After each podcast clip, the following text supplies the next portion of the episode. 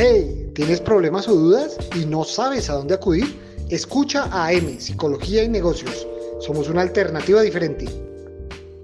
Bueno, hablemos de infidelidad, ya que existen muchas posturas y conceptos frente a esta. Hay quienes dicen que quien es infiel es porque tiene mucho valor o porque por el contrario no tiene nada de coraje.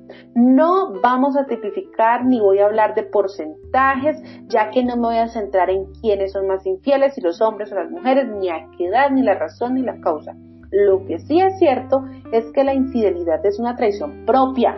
Sí, porque realmente se está faltándose a los propios principios, preceptos y creencias. La infidelidad duele y duele en los dos sentidos. Duele a quien la propicia y quien la recibe. Quien la propicia siente culpa, frustración, miedo, aunque en ocasiones eso se ve enmascarado por la sensación de satisfacción que deja la adrenalina. Ahora bien, quien la recibe siente que vale menos, siente culpa, ira, tristeza.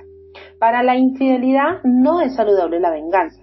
Nada de eso que un clavo saca otro clavo. Para la infidelidad, la resiliencia y el auto perdón y el perdón después de la aceptación de la infidelidad. No se debe pensar que todo pasó y que ya no hay nada que hacer y hay que valorar muchas cosas. Y solo quienes lo viven son capaces de determinar si quieren o no continuar esa relación.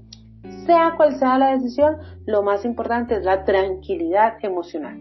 Ya sabes, una orientación más profunda la consigues escribiéndonos a mpsicología y negocios Somos M y en M también te entendemos.